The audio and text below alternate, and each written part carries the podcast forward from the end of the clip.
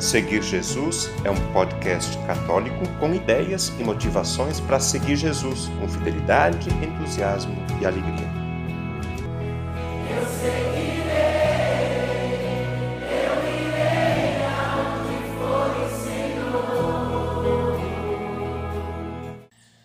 Neste podcast, nós contamos com a presença e a participação do Padre Dirceu o podcast está sendo gravado aqui em Fazenda Souza durante o Retiro dos Padres. Padre Dirceu, comece se apresentando. Também eu sou o Padre Dirceu Rico, eh, sou natural lá de Fagundes Varela, aqui do Rio Grande do Sul. Fui ordenado padre no dia 2 de janeiro de 1993, portanto são 28 anos que sou padre. Agora, atualmente, estou trabalhando lá no Rio de Janeiro, na paróquia de São Jorge. Paróquia de São Jorge. Quando se fala em Rio de Janeiro, a ideia que me vem na cabeça ou é praia ou é morro. A paróquia está onde? Está na praia ou está no morro? Está no morro, está num lugar assim bastante pobre, é no bairro de Quintino, né? Entre o Morro do Alemão e do 18. É bastante violência lá onde nós estamos, né? Mas é uma paróquia bastante assim pobre, simples, né? E mais a devoção do santo que é grande. Então é uma das maiores devoções do Rio de Janeiro hoje é a devoção de São Jorge. No dia da festa de São Jorge, nós temos em torno, no dia 23 de abril, é, em torno de um milhão, um milhão e meio de pessoas que passa lá na nossa paróquia. É bastante grande, bastante movimentado, então, esse dia da festa do, do padroeiro que é o São Jorge. E tem missas, o que, quais são as atividades realizadas no dia da festa, no dia do padroeiro? No dia da festa de São Jorge, nós temos 12 missas. 12? 12. Praticamente cada hora uma missa, uma hora e meia por aí, uma missa. Né? A primeira é às 5 horas da manhã, a missa da alvorada, onde é a missa mais esperada do povo. Então tem sempre em torno de umas 600 a 700 mil pessoas esperando essa missa da alvorada. Mas não cabe toda essa gente na igreja? Não. Nós temos quatro telões na rua e mais uh, dois lá na frente da igreja. Na igreja cabe mais ou menos uh, em pé e sentados em torno de umas 1.500 pessoas. São números que impressionam pela nossa realidade, pelo que a gente vive aqui eh, em Anaheca, aqui no Rio Grande do Sul. Além da parte religiosa, tem algum evento social ou só se reza lá na festa do padroeiro? Devido ao espaço, praticamente é só as missas, né? Então, nós temos aí várias barraquinhas também, que temos aí de vendas de objetos, camisas, coisas semelhantes. Nesse dia, só para vocês terem uma ideia, eh, no dia da festa de São Jorge, em torno de duas toneladas de velas são queimadas porque no dia 22, às três horas da tarde, a rua já está fechada. No dia antes? No dia antes da festa. E aí, nesse, nessa noite, e lá quando chega às três horas da manhã, quatro horas, ninguém mais anda na rua. Todo mundo lá, praticamente um perto do outro. É uma onda assim, parece uma onda do mar, assim, de tanta gente que tem. Às três horas da manhã? Às três horas da manhã. Esperando a missa das cinco? Esperando a missa das cinco. Todo mundo quer passar, pelo menos para eh, acender uma vela ou mais. Aí dá em torno de duas toneladas de vela naquele dia queimada. E são queimadas na rua porque não tem lugar? Não, nós temos o velário ah, mesmo. Tem, um tem, lugar, tem um velário, sim. Tem 14 velários grandes. A paróquia então tem essa grande, esse grande evento que é a festa do padroeiro. Tem alguma outra comunidade? Tem, aqui nós chamamos de capela. Tem alguma outra comunidade? Sim, nós temos aí mais uh, cinco comunidades. Quando cheguei lá tinha quatro comunidades. Uh, São Leonardo Murialdo, Imaculado Coração de Maria, Sagrado Coração de Jesus e São José. Quando cheguei lá, na terça-feira, eu rezava sempre missa campal, missa nas ruas, assim tudo. E numa comunidade, nós agora formamos mais uma capela, então. Aí é a Capela Nossa Senhora de Fátima. Agora, quando voltar, eu acho que nós vamos fazer mais uma comunidade, a capela lá, porque os nossos amigos aí, eles invadiram uma creche e agora para tomar de volta só colocando o nome de uma capela. Então por isso nós vamos fazer a capela Santa Dulce dos Pobres. É uma comunidade muito pobre. Eles invadiram aí essa creche Então nós vamos agora, para retomar de volta essa creche, temos que colocar a capela Santa Dulce dos Pobres. Muito bem, Dirceu. Uh, você já contou que a participação no Dia do Padroeiro ela é intensa. E nessas outras comunidades, como é a participação? Também na matriz, como é a participação das pessoas, dos cristãos, dos católicos, afinal, nas celebrações, nas atividades que a igreja propõe? Esse ano, claro, teve a pandemia, esse ano que passou, mas nos outros anos, como é a participação? A participação do povo lá do Carioca é o seguinte: no dia 23 eh, de abril, aí é aquela multidão de gente muito grande, os devotos de São Jorge. Então eles vêm naquele dia, muitos deles só vêm naquele dia e depois você não vem mais, só no outro ano. E mas todos os meses, dia 23, a gente celebra a missa em louvor a São Jorge. Tem três missas nesse dia. E nessas três missas sempre estão cheias. Principalmente a última dá em torno de umas 1.500 às 2.000 pessoas. E fora dessa, são mais os da comunidade, né? Os devotos de São Jorge, durante as outras celebrações, pouco vêm à Uhum, missa. entendi. Somente no dia 23 de cada mês.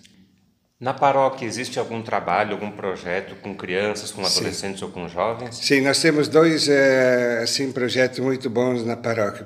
O primeiro é com a Pastoral da Criança.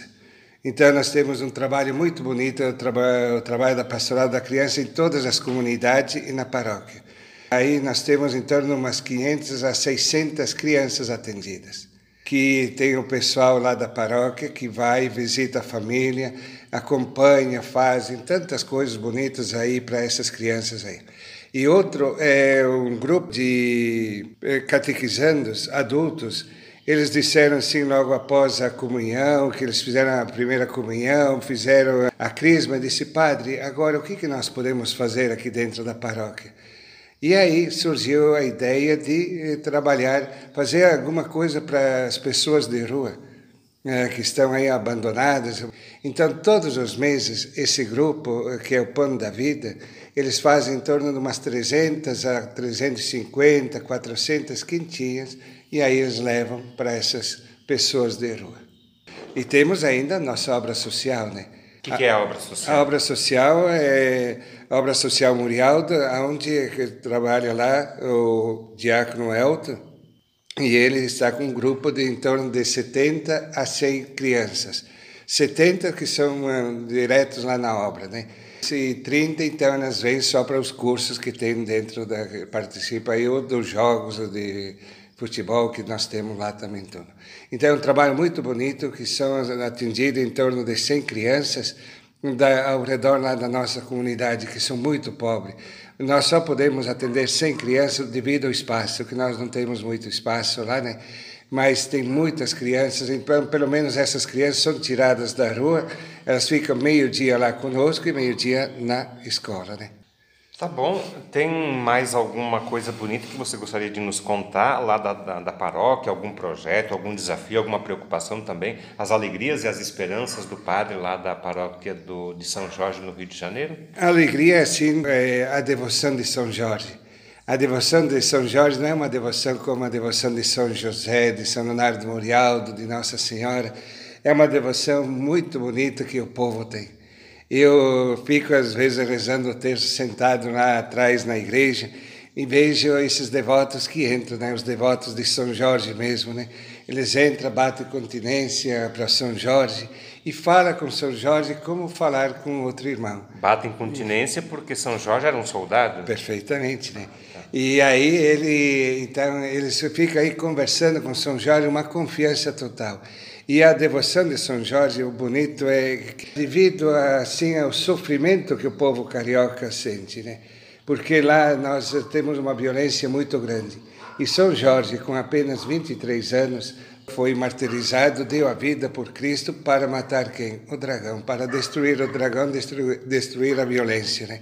Eu sempre digo para o povo que São Jorge venceu o dragão não pela força dele, nem pela força da lança e menos ainda pela força do cavalo, mas pela força de Deus.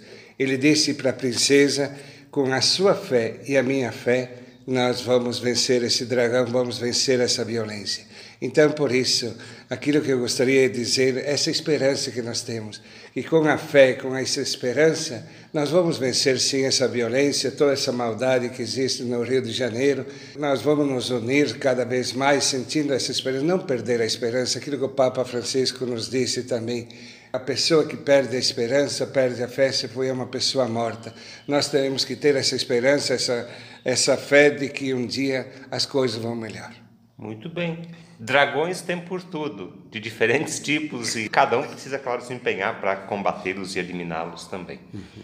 Bom, Padre Dirceu, obrigado então pela sua atenção, pela disponibilidade em partilhar conosco um pouco da sua vida, da sua missão, da realidade da paróquia de São Jorge, no Rio de Janeiro. Muito obrigado. Agora dê-nos a bênção, então. Então, nós vamos pedir a Deus nesse momento para que Ele possa derramar todas as suas bênçãos, as suas graças. E eu queria dizer a cada um de vocês também: tenham fé, tenham esperança, tenham coragem, que nós vamos vencer também agora essa pandemia que estamos vivendo. Vamos vencer, sim. Vamos ter coragem, vamos ter essa esperança em Deus e certamente que quando a gente pede com fé a Deus, Deus sempre está pronto a nos atender, a nos acompanhar. O Senhor esteja convosco. Ele está no meio de nós. Pela imposição de minhas mãos sacerdotais, por intercessão de Maria, ela que é nossa mãe, dos nossos queridos santos, e pelo poder de cura de Maria Santíssima, seja restaurada totalmente a nossa saúde, a nossa força, a nossa fé, a nossa caminhada toda. Em nome do Pai, do Filho e do Espírito Santo. Amém. Amém. O conteúdo deste podcast está disponível na internet em diversas plataformas. Cito algumas para você conhecer e escolher: Google Podcasts, Spotify, Apple Podcasts, Anchor e Deezer. Convido você a se inscrever num desses canais para ouvir outros conteúdos já produzidos, compartilhar nos grupos com familiares e amigos e também receber as próximas publicações. Eu lembro que o podcast Seguir Jesus tem duas publicações por semana. No domingo, a homilia do Padre, e na segunda-feira, um conteúdo variado que nos ajuda a seguir Jesus com fidelidade, com entusiasmo e alegria.